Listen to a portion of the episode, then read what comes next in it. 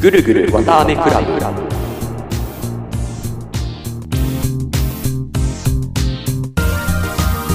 毎週木曜20時更新のこの番組は韓国出身のおでこ丸と大阪で生まれ育った山高の2人がテーマに沿ってぐるぐる対話するというコンセプトのふわふわとしたトーク番組です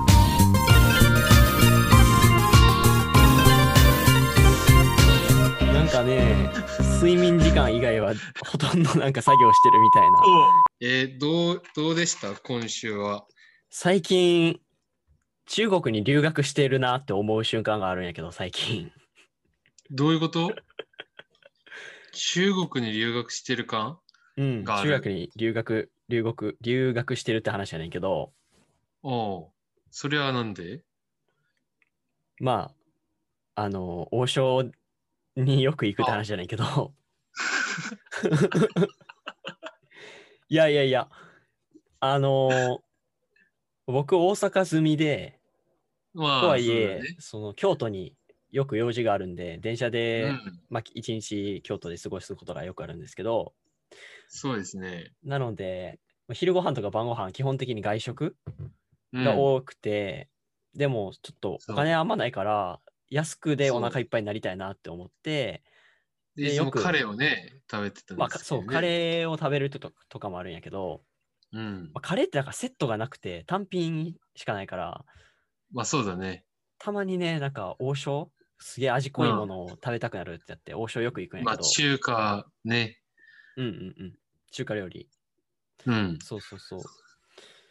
で、なんかよく王将行ったらさ、うん注文した後なんか、あのーなんちゃらこうちゃら、いいなほうみたいな、なんか言うやん。ああ、中国語かなんか分からへんけど、王将の言葉王将のなんか中国語でメニューを覚えるみたいなことを王将で働く人に聞いたことあうんうんるうん。うん。そまあそれだよね。何言ってるんかなちょっと知りたいなっていうのもあって最近中国語を勉強しようかなと思って本とか買ったんやけど、早速ね、なんか、王将に行くといつもうん中国語が聞く聞けるから、なんかちょっとおう分かるようになってきて、おうなんかね、一番簡単なんで言うと、なんか、相反ソハン。相反いいとかなんかよく言うねん。うん。俺、王将行ったら、辛玉ラーメンとチャーハン、うん絶対頼むんやけど、どの王将行っても。で辛玉は普通に辛玉、辛玉1みたいな感じで言うんやけど、チャーハンのことなんか相反っていうみたいで、うん。中国語でも多分そうやねんと思うんだけど、おう相反いいって、多分いいは1のいいやろ。相反いいみたいなことを言って、なんかそれ、なんかわあわかるみたいな 瞬間があって、でもっと自分も知らん中国語を知りたいなと思って、ネットで調べて、この前。うん。そしたら、あの、王将で一番よく聞くのが、コーテルイーナーホーってやつやねんけど、うん。聞いたことある？いいなほコーテルイーナーホー。いや、俺、王将も行かないから。あうん。あ、コーテルっていうのが餃子のことらしくて、ああ。俺ずっとチャオズやと思ってたけど、ドラゴンボールで育ったからチャオズが餃子やと思ったけど、全然違くて、おコーテルらしい。チャオズはなんかこう、こんなみ水餃子？ちょっとあーこういう感じの、うこう上がポーってこう。シューマイ？こうシューマイみたいな感じの餃だ子。あそう焼きご餃子のことをじゃあコーテルっていうのかな？イナホは何？イーナーホー、イーが1、一人前。うん。で、ナーホっていうのがお持ち帰りの意味らしい。えー、だコーテルイーナーホーで餃子一人前お持ち帰りなるほどなるほど。うん、なんかえちょいちょいね、なんか笑ってしまうよね。なんか聞いてる単語の意味を知ったらなんか笑ってしまうよね。あ、そういうこと言ってたんやみたいな。ー、えで、まあ1週間に1回ぐらいあの中国に留学留学してるっていう話。ー、なるほどね。そう、中華料理をそうなんや王将に行くと、そういうことが美味しくできるんだね語。学勉強してるよ。どう、どうかなとは思うけど まな。それあまあまあ。まあいいや。うん、いや、でもそれ大事ですよ。大事なことですよ。文化に触れるっていうね。ね、うちら二人とも一応留学経験者として、うん。一応俺もね、留学生じゃなくなったんよ。で、あの、やっと今、国帰ってきて2週が経ったので、ほうほう。あ、今じゃあ自分の部屋におるのか。隔離を解除されて、これはあの部屋じゃなくて、リビングですね、う今。ーん。そう、あの、へ自分の部屋がなくて、あ、そうなんや。そうええリビングに、あの、犬がもともといた、うん。犬の縄張りがあったんですけど、うん。犬が去年、そう、亡くなって、うん。そこを僕が今、こう、机を置いて、あ、犬の、犬のテリトリーに自分のものを置いて今、え使ってえる状態ですね。今家族の人とかおらへんの？いや、家族みんな戻ってきました。僕が家にいることによって家族が他のとこに行ったりしてたんですけど。それがもう隔離解除になって、コロナの検査はもう2回ぐらい受けて、うん。全部陰性出たので、よかったよかった。と家族は帰ってきました。うーん。うん、どうですか、韓国？帰ってきて。いやー、韓国だから、そう事実、今日初めて外に出たんですよ。あの救急車いはい以降、うん救急車乗ってきて、家に着いて、家入って、そこからずっと家に寄って、今日初めて家に出たん、うんあ、外出たんですけど、いやー、でも、やっぱカームバックって感じがしましたね。あうまのくって感じ。あう。そう、街歩いてたら、うん。いきなり当然のようにおばあるおばあちゃんから声かけられておまたか。ずっと「お兄ちゃんお兄ちゃん」ってこ声かけられてうん。「これ持つの手伝ってや」って言われて。あのそこから急に梅を大量にこう運んだっていうえなんか手伝わされたお兄ちゃん力強いねって言われながら俺はただあのこう下着を買おうかなと思ってて。えうん。こう外に出ただけなのにであのなんか 飲食店もそう入ったんですよ。したらめちゃくちゃうるさくてなんかうるさい。日本日本って基本そんな飲食店うるさくなくないじゃないですか、うんうるさいれ連中が行ったりうるさいそういう人たちが行ったらまあちょっとざわざわするけどうん。基本みんなちょっと静かめじゃないですかうん。食べるときともちろん。いや、韓国はね、そう、今まで忘れてたんやけど、みんな普通に喋るから、こう、声のあれで。ああ。うん、なんかめちゃくちゃうるさくても。黙食どころじゃないんか。でもそれが、なんか、こう、ちょっと、あの、いや、やっぱ帰ってきたなっていう気持ちになりましたね。うーん。うん。うるささね。いや、そう、最近でも僕の今地元が結構コロナで、韓国の中でも、いきなりちょっと広まり始めて、うーん。そう当分また出ない方がいいかなってなってますね。あ、そそう。いきなり解除されたのに、もう、ちょっとしばらくは出ない方がいいみたいな感じになって。う。うーん。でも、なんか髪型はあれやな。あの、よく韓国人がやってるような髪型になってるな。そうなんだよ。韓国の美容師さんに行って、何も言わんかったら、あの、ちょっとしたパーマまでかけてくれて、今この状態になってます。おお、なんていう髪型なんわあ、わかんないな。なんか、軍隊？軍隊ではないか。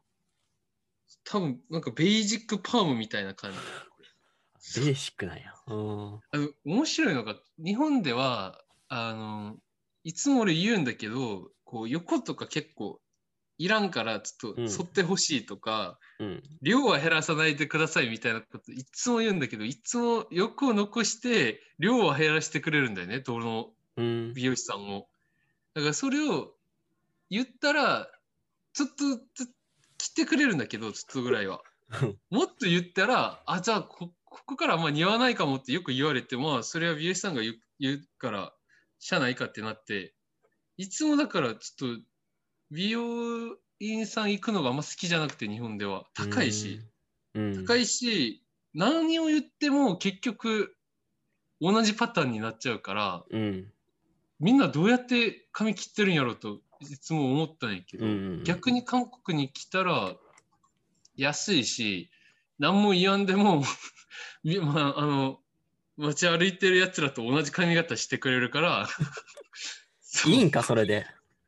いや、なんかそれが良しとされてるから、あいや、でも俺こっちの方が、まあ、楽っちゃ楽やわ。だって、うん。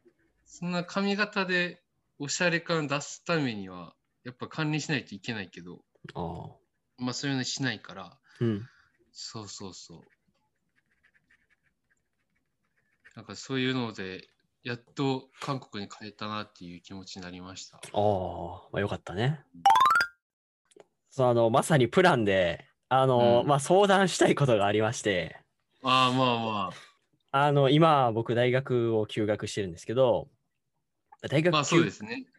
そう、あの、休学する前に、うん。休学中やりたいことというか、こういう準備をしようっていうので、計画を立ててたんですよ。2020あ年、2021年、2022年のこの3年分。で、その、まあ、ワードに書いたんですけど、そあ。のワードのれ、ですね。送ってくれた。そう、今送ってるやつなんですけど、はいはいはいはい。そそれを、まあ、しばらく見てなくて作った時から、ちょっと自分でも見るのが怖いんで、一緒に、ね、今の自分と比較しながら見たいなと思って。早く開いていいですか？はい、お願いします。これ、今。あの、ぜひ アドバイスしてほしいわ。このはい2020年6月時点の俺に。おお。いや、これ、はい。一応、あの、そう、今開いたんですけど、うん人生の目標とか、こう、そうなんです。一番最初にでかく書いてあって、うんうん。その次に続くのが人間性っていうのがちょっと面白いですね。いや、入り、入りやからな。一番、よし、やるぞっていう時にじ書いたよ。自分がそうだね、どのような人間になりたいのかっていう。いやでもこ、ここに書いてあるのは結構ね、いいこと書いてますよ。世界のすべてを愛したいって書いてますね。そうそうそうそう。恥ずかしいな、なんか。めっちゃ恥ずかしくなってきたな。いやー、これいいんじゃないですか？世界のすべてを。いいから。まあまあまあ、人生の目標としてね。うん。いや、世界を滅ぼしたいよりはこっちの方がマシですよ。ああ、まあまあ。うん。いやー、これはそのでも2000 2022年までにあの成し遂げたいということではね、うんまあ人生を通して手に入れればいいという感じ。そうそうそう。はい。で、まあその次に、次。はい、2022年3月までの目標結構具体的に書いてます。あ結構具体的に書いてますね。はい。このスケジュール管理ができることをまず。うん。えーそして、えー海外で日常生活ができる十分な英語力があること。の、ね。そして、えーフリーランスとして生きる上で必要な知識、うん例えば、まあ、法律のことであったり、確定申告のことであったりについてうんうんうん理解している。うんそして、俳優、そしうんて制作として活動していると。うんさらに、ウェブ制作のスキルと、うん。英語、フランス語、中国語、韓国語を理解できる語学力を持っていること。はい。もうこの時点で、はい。あの、問題が発生しました。え、問題発生してますか？そうどこで？いや、こう言わせていただきますと、僕結構プランマンはい。みたいなやつなんですけどプ、ランマンの。はい。プランを結構立てるのうまいなんです。うまいんですよ、僕は。うんうんうんそれを実施する能力がないだけで、うん。そうプランを立てるのうまいんですけど、はい。あの、この今、4行ぐらいの、この2022年の3月時点での目標をはい。見た瞬間、ああ、なるほど、これはとても山子くんらしい失敗を知ってるなと思いました、失敗なのもう。いや、これ失敗ですよ。あ、そう。あの今、ここにあの番号つけてみると、うん1、1がはい。スケジュール管理なんですね。はい、そうですね。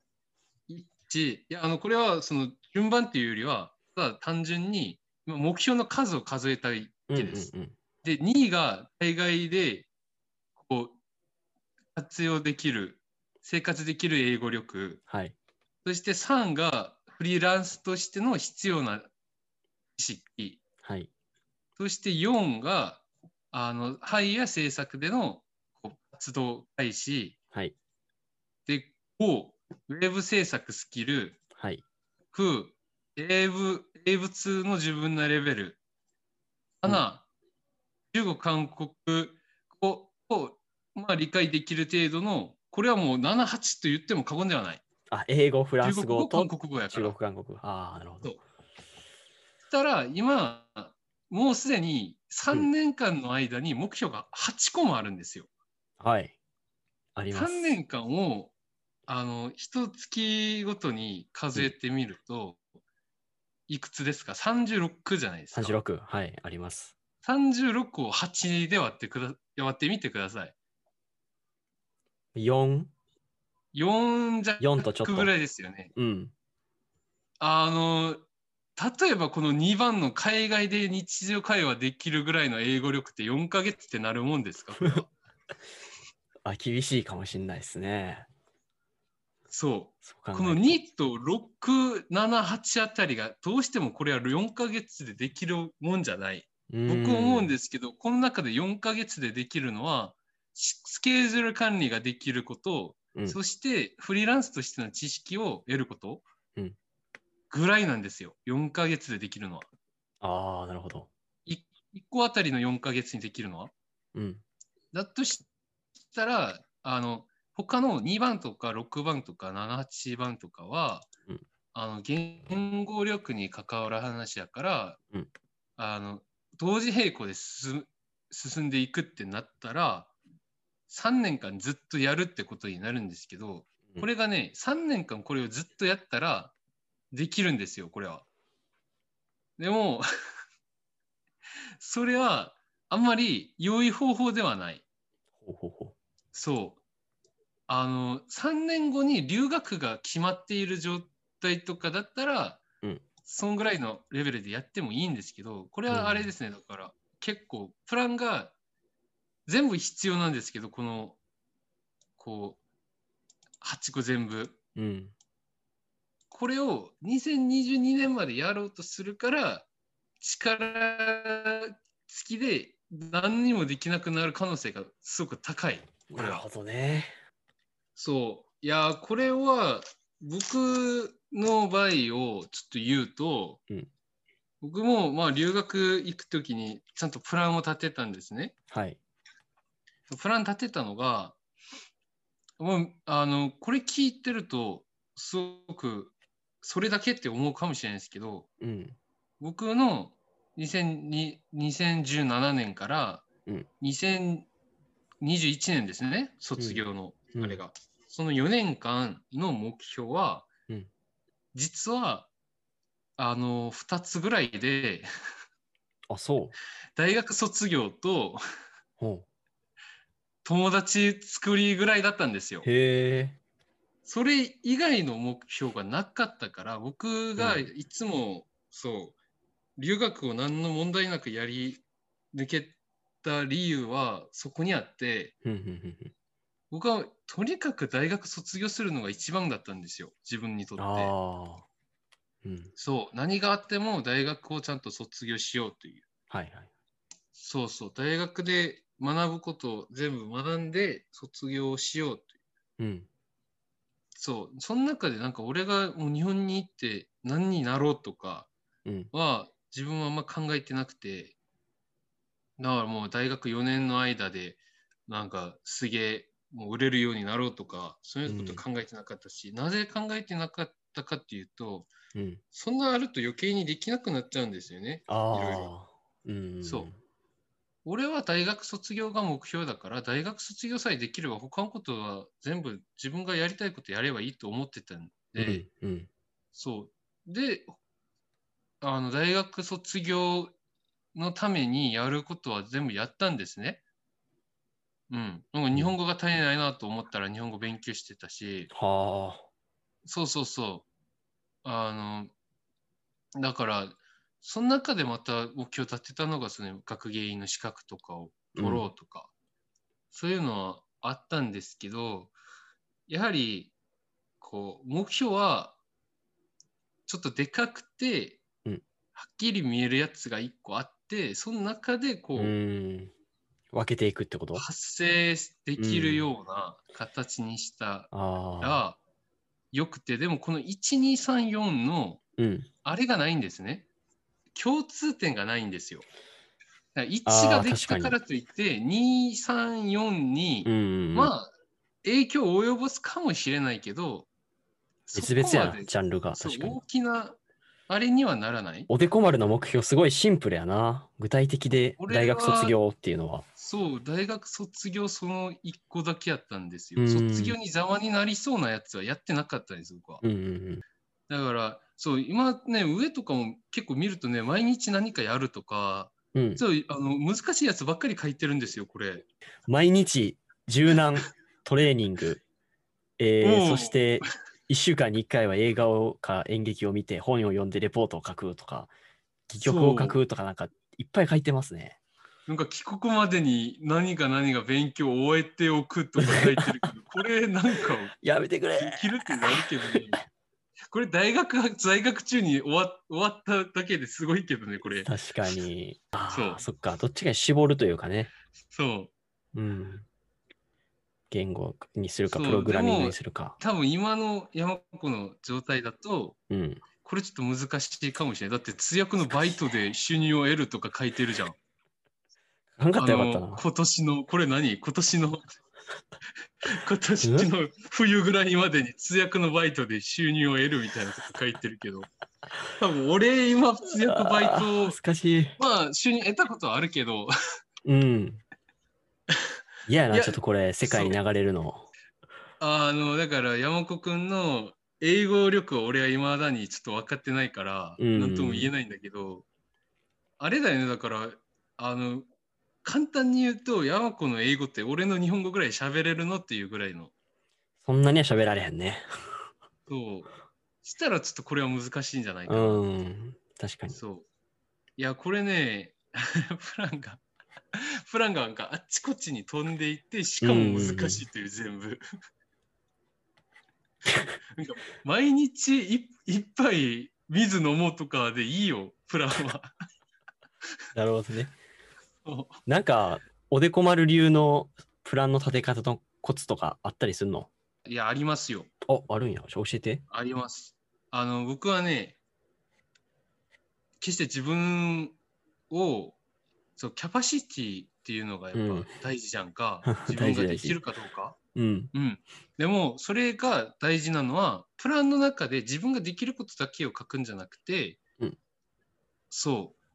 あの、今はできなくても、できるようになるうん。みたいなプランが、俺はいいと思ってるんだよね。そう。それぐらい俺にとっては、その大学卒業っていうのが、うん。同社に入る前までは結構自分には想像できないことややったんよ。うん。俺はその時も、まだ高卒高卒だったし、俺が日本で大学を出ると？とか、うん。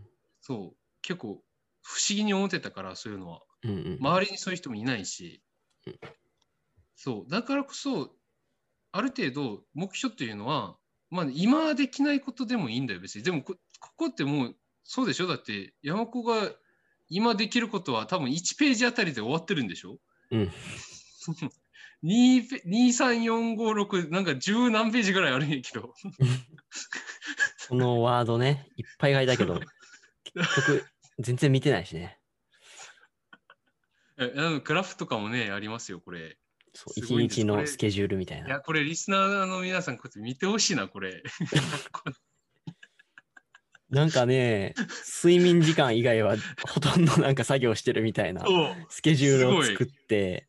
すごい。これは。ますけど、実際は全然そんなことないね。いやこれねできないよ人間こんなん。うん。やってるやつ多分ねこれこのままやってったら山子がうん。今頃あの有名になってると思う何かしらで マジか。そううん。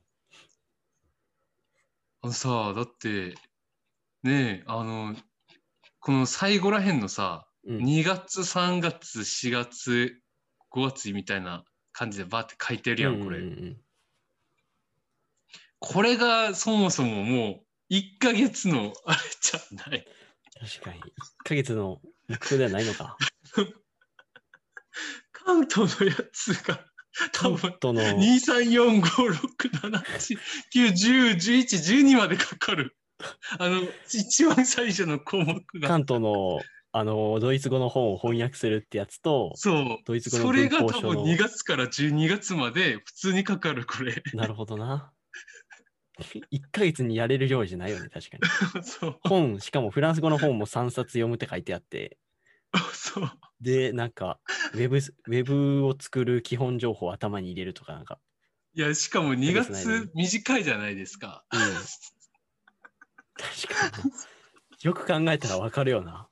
これ、多分3日で1個クリアしないといけない。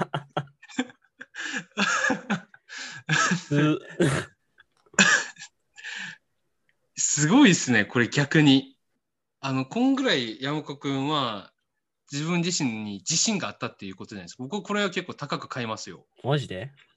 いや、だって、あの、何もできんっていうよりは、うん。いや、こんぐらいできるっしょと思ってここに書い書き込んだところが、いうんうん。や、まあ山子くんらしいんですけど、うん。それがね、そう、まあ、次の日からはもう全く動いてなかったけどね。これ書いた次の日から。この最終目標に向けたスタートラインに立つというところがちょっと太い文字になってるのがすげえムカつきますね。スタートラインって何やってないけど、確かに。あの前にも僕のあの友達たちは聞いたことあるかもしれないですけど、うん僕の人生7年計画っていうのをちょっと参考にしてほしい。有名なそう、あですね。あの知る人はね、みんな知っている 人生7年計画。この7年計画は、結構科学的にマジ？あれされてるのが、し人間の細胞って7年周期に変わるらしいんうんですよ。ああ、うん。だから7年前の自分と7年後の自分がうん違う人なんですね。体を構成する細うん胞が。うんうん。そう。だから、僕の人生7年計画、こう、な7年ごとに1フェーズに考えて、うん7年、14 7歳、14歳、21歳、28歳、35歳みたいな感じで、うん7年ごとに切って考えるんです。この7年計画は18、19の人たちから聞いたらいいんですよ。なるほど。第3フェーズの終わりぐらいにいる人、うん。もしくは大学4年が終わったらこの第3フェーズが終わるから、ああ、確かに。そう22歳とか第3 23とか。フェーズを終わりかけてる人、20歳、20歳とか21歳の人がこれを聞いたうんらすごくいいのが、その次第4フェーズが丸ごと来るから、うん。第4フェーズを準備する何かのいいあれになるんですよ。うん。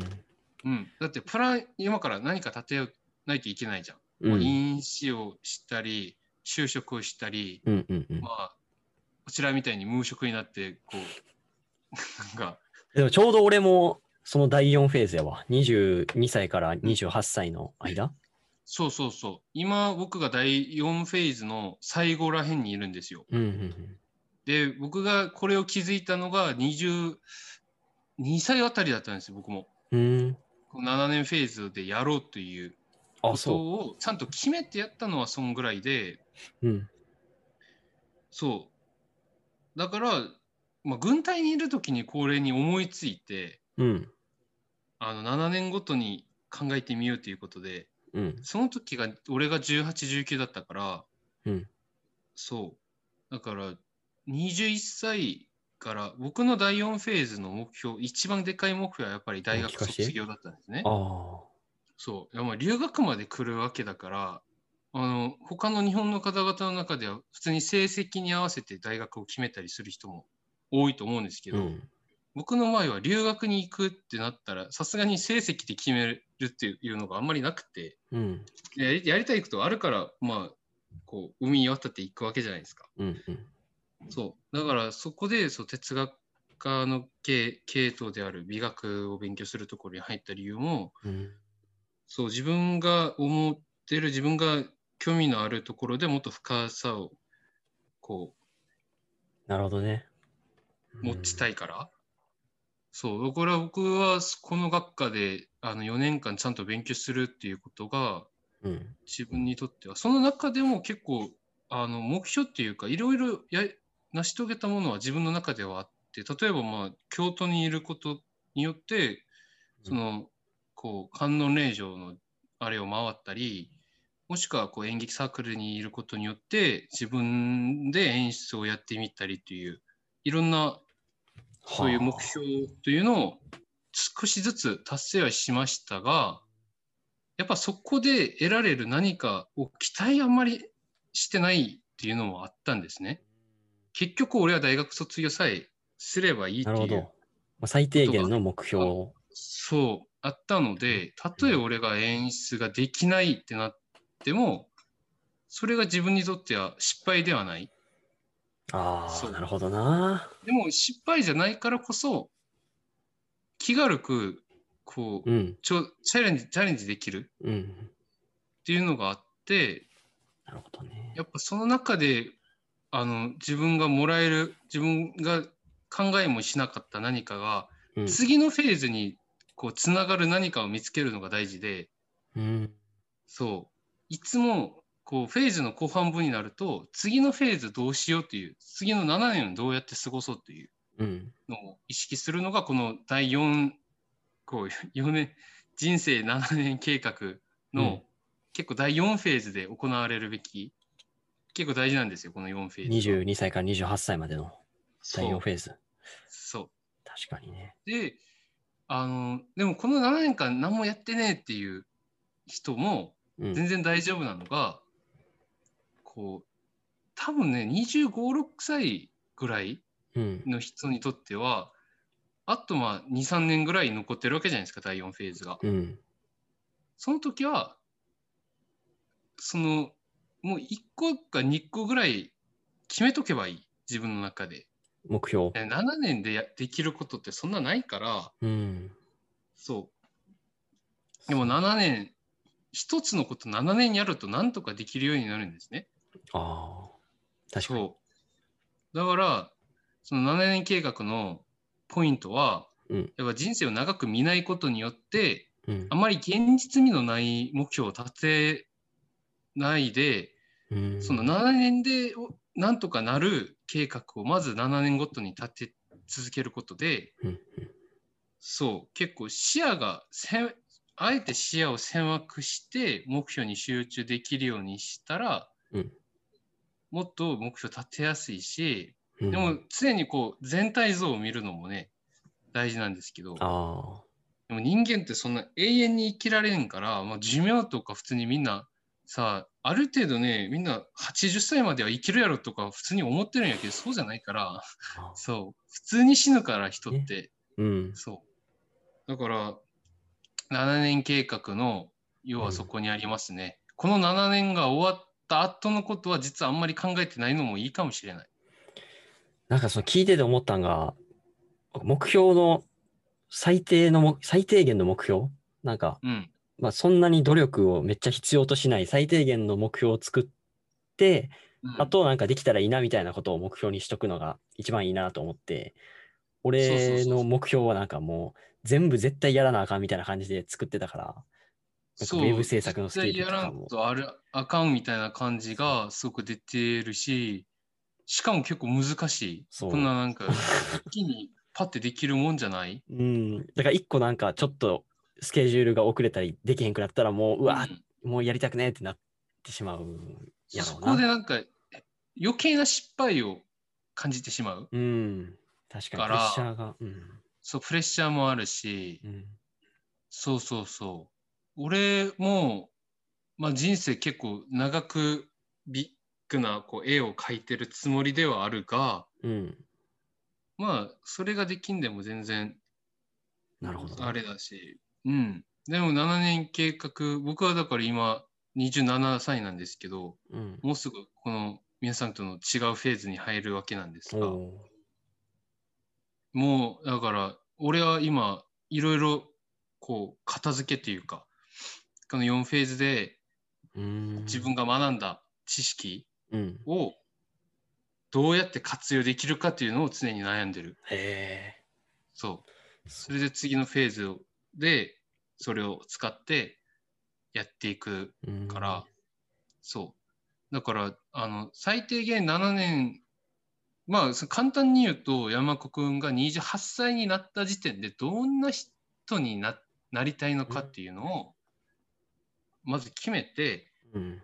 その大きな流れだけ、例えば俺の場合は、あの、留学の大卒になるっていうことだったから、うん。そう、大卒の留学生にはなったけど、やっぱり地元に帰ってくるとは了承はしてなかったから、そこがちょっとあれなんやけど、そう。例えばまあ山子くんの場合は、うん。まあ俳優としてある劇団に入るとか。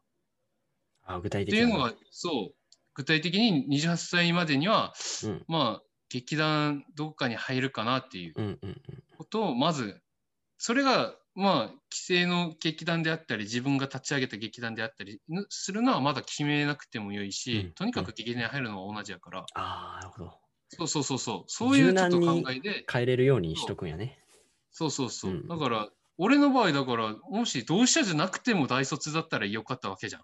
うん。同志社には入ったけどなんかその同志社通ってる中で他の大学に行くこううん何かがあったりしたら、もしくは自分が何か興味ができて他の大学に編入したりしたら、うん別にそれでもよかったわけなんですよ。確かに。で結局今はちゃんとそう同志社の方を卒業させてもらったんですが、そう。だからそんな感じで、とにかくどういう人になりたいのかっていううんのを大雑把に決めて、うん。それをこう、まあ、地道にやっていくうちに出会ううん。さまざまなものをそこに入れたりもしくは一緒にこう持っていったりするうんぐらいの感じでなるほどね。で途中でなんか他の道が見つかったり、うんうん。もちろんもちろん。でもそれもやりながらでもそれをやりながら結局劇団には入りましたってなったらそれはそれでいいんじゃない？ね確かに。そうそうそうそう。あーまあ、具体的な目標やけど、融通が利くというか、柔軟うんな目、標、そうそうそう。それを7年スパンで。中のものはその日その日柔軟にある程度うん。こう対応しないといけないっていうのもあるしうん。でもこう7年計画だから7年のうちにじゃあ劇団に入るための何かで先にそのミッションがうん終わったら、うん次のミッションを7年の間でできるものなんか探そうってなればいいから、うん。うん、俺の場合も今まだ27なのにもう大卒はなったからうん。次じゃどうしようってなってるから今うん。うんこの12年ぐらいでなんか次のフェーズに役に立つような。ものがないかっていうことを考えていてで俺だからあのもう一つのなんかやりたいことができてそれに関して な何んか年取ってでもいいからうん。パイロットの免許取りたいなと思ってうわ、すごいな。そう。パイへロットの免許って民間で取れるらしくてえ。そうおお金かかるけど別に俺がなんかこうでっかい飛行機のパイロットになりたいわけじゃないんだけどうん。パイロットの免許を取るかもしくはまあ免許だけ取って別に自分のこう飛行機持ってなくてもうん。飛行機ちょっと乗ってみたいなっていうコックフィット乗ってみたいなっていうへえ。夢があるな。まあなんかいいなってうんうんうん。思ったりしましたね。はいうん、いやだから目標っていうここにある目標全部すごく素晴らしいんですけどなんか素晴らしいな、素晴らしいな。いや素晴らしすぎて 人間にできるもんじゃね確かえに。人間にこんなできねえよしかもこれ3年でな。きるってうん。おらんわうん。そうあの結構これいくつかのこう道が混雑してるけど、うん。一回一つの道に絞ってうんやりながら、他の道へも行けるようにうん。こう途中でこう寄り道を作るぐらいのテンションでいいと思うな。確かに。ここでさ、一番やりたいのは何？この一番はやっぱり。俳優やね。もし俳優になる、君は俳優にはなれるけど、うん。英語は喋れんし、うん。みたいな、あの、卒論書か書けなくて卒業できねえし、みたいな、なっても別にいいの。それは嫌やけど。やっぱりそうだったら、うん。今すぐやらないといけないっていうことから集中して潰しなるほどといた方が潰していく。うん。そうそうそう。なるほどねだってここに一応いろいろ書いてはいるから、うん。あこの卒論の類のものは俺は結構もうそんな卒論って学部のレベルでのあの卒論。文系の卒論ってそんなに誰も読まんし 先生たちも多分そんな楽しい気持ちで読んでるわけじゃないから。ああ、そうかそうか。そう。仕事やし先生たちも。こうん。の変な、こう学部生の論文読むの嫌でしょ。嫌なんかな。まあまあちゃんと書いてない人も多いから、俺も含めて。だから、これは、もうさっさと片付いて、うん。卒論の類のやつ。確かにね。うん。卒論は、おすすめはこの中では、卒論、まず、他のもの全部うん。ストップして、卒論をああ、なるほどな。やって、でも、いや、ここでちょっとだから賢くできるのが、卒論をやるっていうことイコール全部を放棄することにならない理由が、うん。あの言語に関するのは卒論やりながらも同時並行できるわけなんですよ。例えば英語の論文をうん。4分、あの読むだけでも英語はある程度身につくものだから、うんうんうん。だからそういう海今回だから海外の論文だけで論文を書くみたいな目標を決めて、海外の論文とそううん論文を書いたら、同時に英語にも慣れてくるしうん。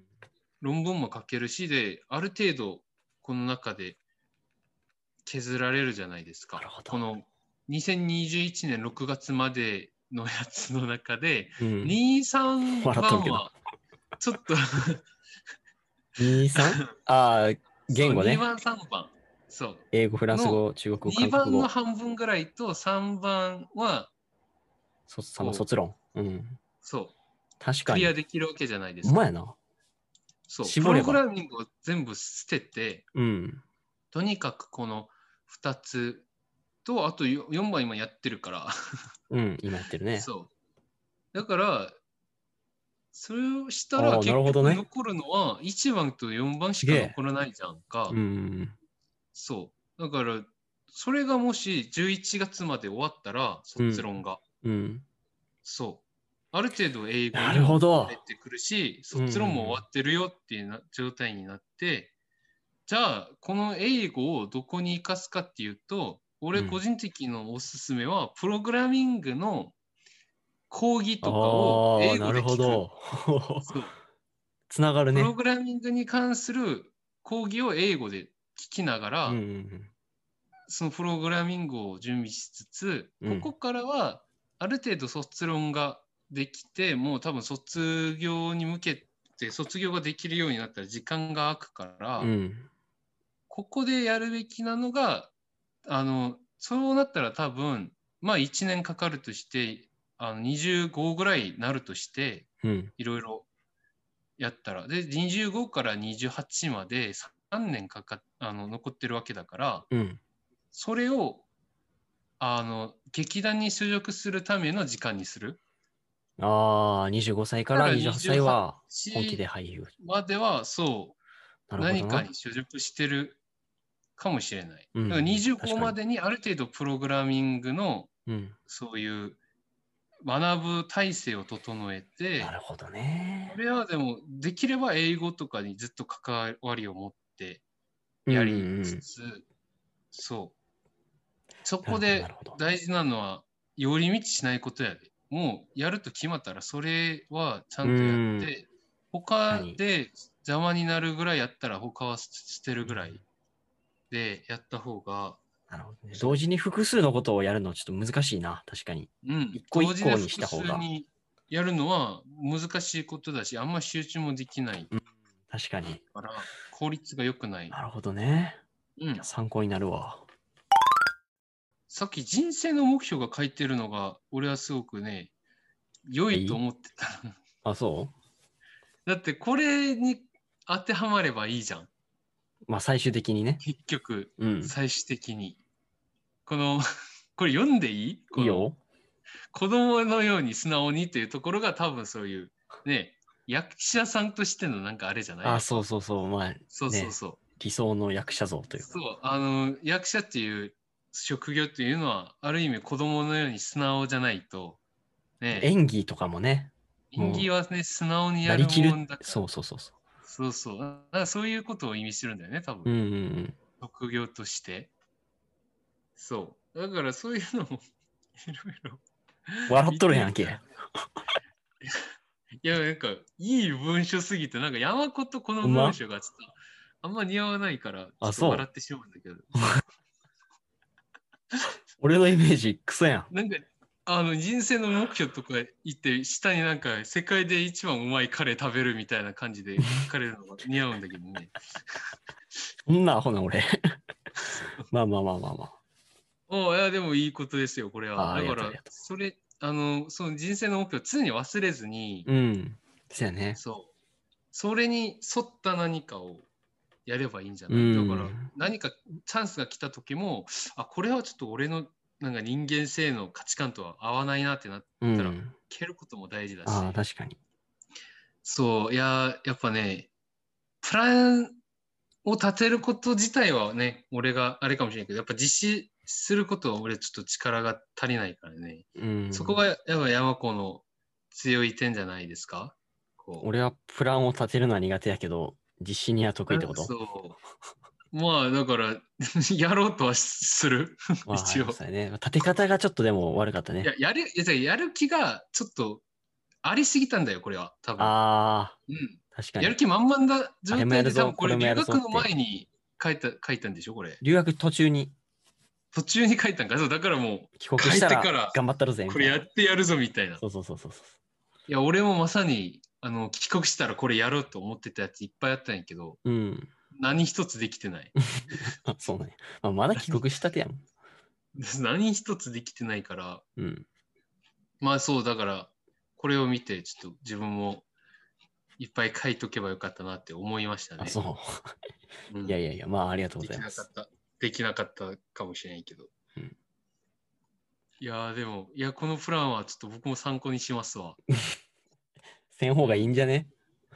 いやーでも2020年の4月まで目標に立ててるからね。まあね、見てないけどね、目標。いや、このこのままにできてたらすごいね、これ。いや、まあできてたらすごいよ、確かに。うん。なんか理想だね、マジで。そへえ。いいじゃないですか。理想を持ってう。まあでも、そうやね、まだ来年の4月までの目標やから、まだ1年あるからうん、ちょっと頑張頑張って、目標修正しつつ、挑戦していきますわ。まあ、俺もやっぱ、あの、冗談じゃなくてそういう目標立てればよかったな。なんか あの、もう、あるやんな、こう、こう留学生の中で一番の成績で卒業するみたいな。うん。野望って感じだね。そう、エンビッションみたいな感じの、うん。あれがあってもよかったな。俺は普通に卒業さえすればみたいな。ちょっと、いや、でも最低限の目標も大事よ。そう。いやーでも、ちょっとあれですね。今後はちょっとそういう気持ちでいきます。ああ、そう。逆やな。コリアの中でナンバーワンみたいな。マジか。ナンバーワンなれないかもしれないけど、目標にしてたらナンバーツーぐらいになれるんじゃないか。おお。そう。ん。あこういうことで今日は結構プラン、プランの話をしましたね。プランマン2人が、立て方の種類が真逆やったな、確かに。そうプランマン、ね、この前、その MBTI で見たように、うん。立て方が、確かにね人生のね、接し方が全然違うっていう。そう。だから仲良くなれるっていうとこが、まあ、補い合うというかね。ううん、ありましたね。それが良かったんですけどね。真逆で、あのぶつかり合うとかなったら、多分ここにいないですもんね。はいはいはい。いや、ちょうどいいんですよ。ちょうど僕が、あの、ちょっと笑いながら突っ込めるぐらいのあれになってて、ちょうどよかったです。俺は真顔で書いたけどな、この目標は完。成度が高かったら、こっちから突っ込んだら、ちょっと向こうからこう帰ってくるから、これはちょっとね、もう、こうなって、こうでかくなりすぎてて、確かに確かに。俺一人の目標じゃないみたいな感じになってたもんな。そう、これはも 誰か、誰かのもうなんか集団の目企標ですよ、業みたいな、そう。企業の目標みたいになってた。一人で。。企業と、ジャンプの主人公の目標みたいな感じある。ああ。そう。まあまあまあ。まあでもぜひ参考にしますわ。おでこ丸の7年計画。7年計画。はい、うんこれちょっと名前つけたいんですけど、名前募集してます。7年面白いですいるかな、前？名前を。これを聞いてるリスナーさんは、あのお台箱の方に7年計画の名前を送ってくださいと送って。ください。あのうん採用された方には、一応、次の、そう、送ってくれた次の週に発表します。おおいいね。誰も送ってくれんかったら、自分たちで決めるんで。うんうんうん。お台箱の方もね、今、すっからかんなんで、来たお題、来週絶対あのやります。そうそうそう。ということで、うんまあぜひね今、週はこんなもんにしこんなもんでいいすですかね。はい。はい。今今週の一言。はい。あーじゃあ、相反いいなほで。そうなんいやほ。餃子一人前。チャーあお持ち帰り。チャーハン一人前お持ち帰り。あ、チャーハンか。そう餃子は何でしたっけ？コーテル。コーテル。そっかそっか。いやー、僕のうん。今週の一言、はい。スタートライン。どこ？どこであの、話した？山子くんが書いた、うん。その計画書の中で、うん。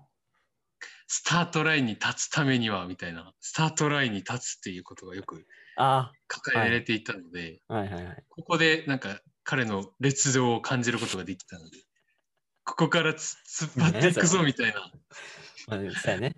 準備完了みたいな、そういう意味やね。準備完了みたいうん。な、そうで。スタートラインにすら立ててないっていうそうだよ。ことになっちゃうかなっていう。うんで、も、まあ、これを書いた時点で僕はもうスタートラインに立てるんじゃないかって。おお。で、起きながら、今週のプランマンはここはいで終わりと終。了です。はい。プランでもマン。自分の、そう、自分のプランとかですね、教えてくれてもいい。うんこの哀れな二人に、あ、おわりのそうアドバイスしてあ教えげます。てください。